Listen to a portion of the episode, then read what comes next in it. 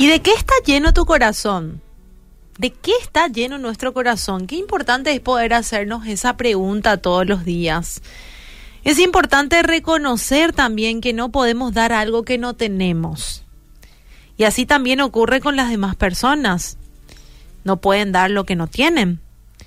Por eso al no recibir lo que esperábamos, seamos empáticos y pacientes, ¿sí? Buscando hacer las cosas de corazón.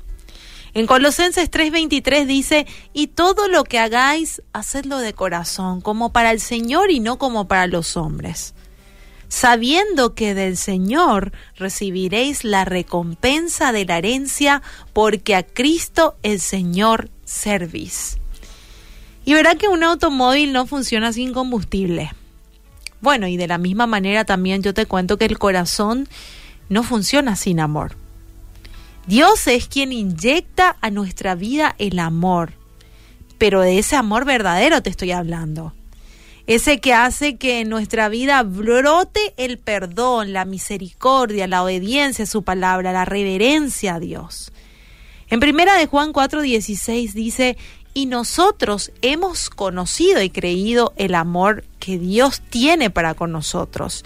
Dios es amor y el que permanece en amor permanece en Dios y Dios en él.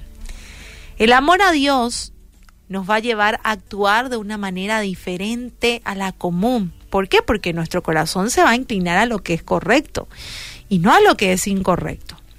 Su amor es vital en nuestra vida y nuestras relaciones personales. Sin Dios, nuestros actos van movidos por el enojo, la envidia, el egoísmo y el orgullo. Así que mi querido oyente, hoy yo te animo a que llenes tu corazón con su amor. ¿Tenés alguna actitud que no es agradable a Dios? Mira que pueden ser pensamientos, malas reacciones, quizás guardas rencor o te cuesta perdonar, o alguna otra cosa que no es propia de un cristiano nacido de nuevo. En Juan 14, 15 dice, si mamáis, guardad mis mandamientos. Cuando amamos a Dios, se refleja en nuestro ser, en nuestro comportamiento.